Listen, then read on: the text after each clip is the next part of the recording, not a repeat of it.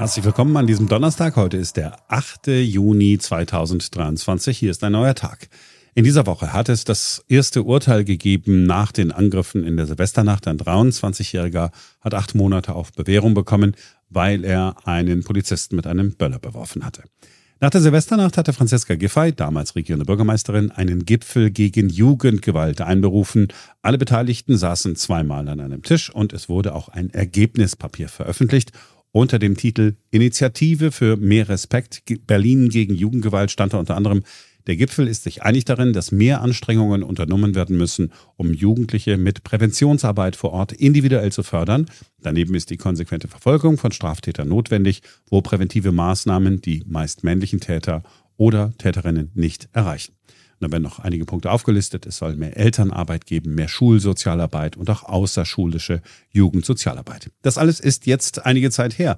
Was ist aus dem Papier geworden, das ja sprichwörtlich so geduldig ist? Von den geplanten 90 Millionen Euro, die für Gewaltprävention investiert werden sollten, ist bisher noch kein einziger Cent geflossen. Mit am Tisch saß Elvira Bern, sie ist Geschäftsführerin des Straßensozialarbeitsvereins Gangway. Caro Rumstedt aus der Redaktion hat mit ihr gesprochen heute früh. Und der Optimismus bei ihr, ja, der ist gewichen. Tja, ja, ich war sehr optimistisch bei den beiden Gipfeln und äh, auch danach noch. Und es gab ja im Zuge der Koalitionsverhandlungen auch sehr schnell ein klares Bekenntnis dazu, dass alle Maßnahmen auch so umgesetzt werden sollen, auch nach dem Regierungswechsel. Inzwischen ist der Optimismus gedämpft, nicht nur bei mir, sondern auch bei vielen anderen, weil jetzt im Zuge der allgemeinen Haushaltsberatungen alles in so einer, ja, in so einer Schlaufe hängt, wo ein Teil vermutlich ganz normal ist, weil nach allen Regierungswechseln Haushaltsberatungen neu aufgemacht werden. Aber äh, natürlich die gesamte Energie, die es da im Winter und im Frühjahr gab, im Moment ein bisschen raus ist und wir kurz vor der Sommerpause stehen. Und die Frage ist, wann kann denn nun eigentlich mit einer Umsetzung überhaupt begonnen werden? Das bedeutet äh, konkret, es gab noch keine Unterstützung, es ist noch kein Geld geflossen, also Maßnahmen sind noch nicht umgesetzt worden? Äh, genau, genau. Es ist noch kein Geld geflossen und es ist noch nichts umgesetzt worden und es gibt vor allem noch keine Ausblicke und wann es denn wirklich startet. Was ich hochproblematisch finde, ist, es gab äh, bei den Gipfeln ein ganz klares Bekenntnis von der ja sehr auch überparteilich besetzten äh, gesamten Runde dazu, dass es nicht wieder irgendeine Projektitis gibt, wo mal schnell, schnell irgendwas gemacht wird, und dann alles wieder hinten runterfällt, weil irgendein Sonderprogramm zu Ende ist, sondern eben das Bekenntnis dazu, dass Strukturen gestärkt werden. Und das heißt, dass ja jetzt in den Haushaltsberatungen für den nächsten Doppelhaushalt 24, 25 alle Dinge auch abgesichert werden müssen. Und solange dieser Ausblick nicht da ist, können die Dinge nicht wirklich beginnen. Und man braucht für alle diese Vorhaben ja auch Personal, das das umsetzt, weil Geld alleine leistet ja noch keine Arbeit, schon gar nicht in äh, hochbelasteten Kiezen. Auf jeden Fall. Und äh, wie ist es denn? Ist man da von Seiten der neuen Regierung, also da ist ja jetzt äh, die CDU äh, am Ruder im, äh, in der zuständigen Senatsverwaltung für Bildung und Jugend, ähm, ist man da schon auf Sie zugekommen oder ähm, gibt es irgendeine Art von Kommunikation Ihnen gegenüber? Äh, nein, nein.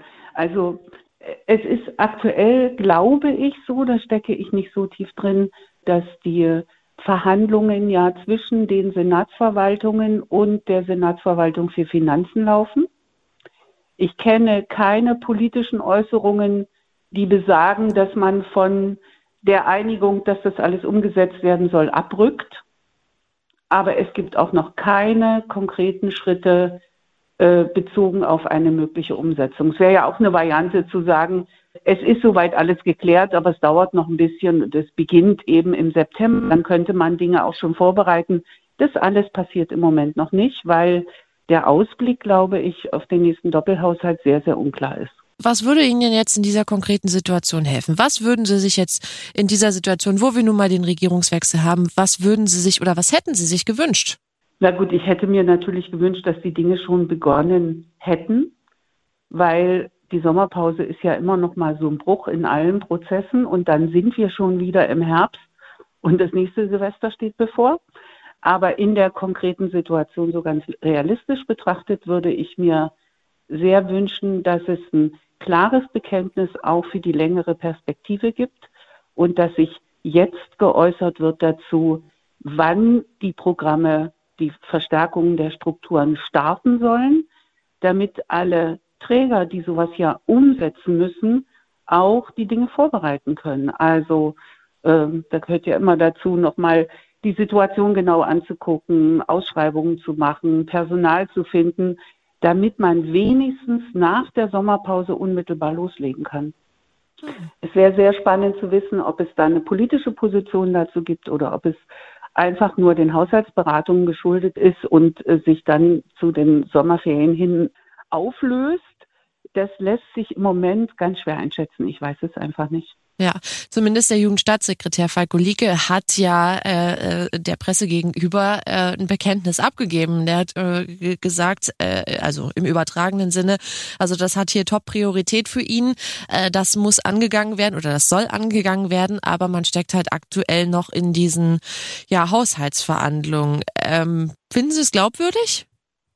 Ich finde das glaubwürdig, weil Falko Lieke war ja Stadtrat in Neukölln und ziemlich nah dran an den Geschehnissen. Aber äh, der, der, also der Finanzsenat ist ja auch durch die CDU besetzt. Also ich hoffe mal, dass er da durchsetzungsfähig ist. Okay, absolut. Äh, das werde ich ihn auch noch fragen. Er ist auf jeden Fall angefragt. Und dann äh, werden wir weitersehen. Ich danke Ihnen sehr fürs Gespräch. Ich Ihnen auch. Bis denn. Danke. Tschüss. Also, da kommt vielleicht noch was, vielleicht sogar ja noch vor dem Jahreswechsel. Das war's für heute. Wir wünschen euch einen schönen Tag.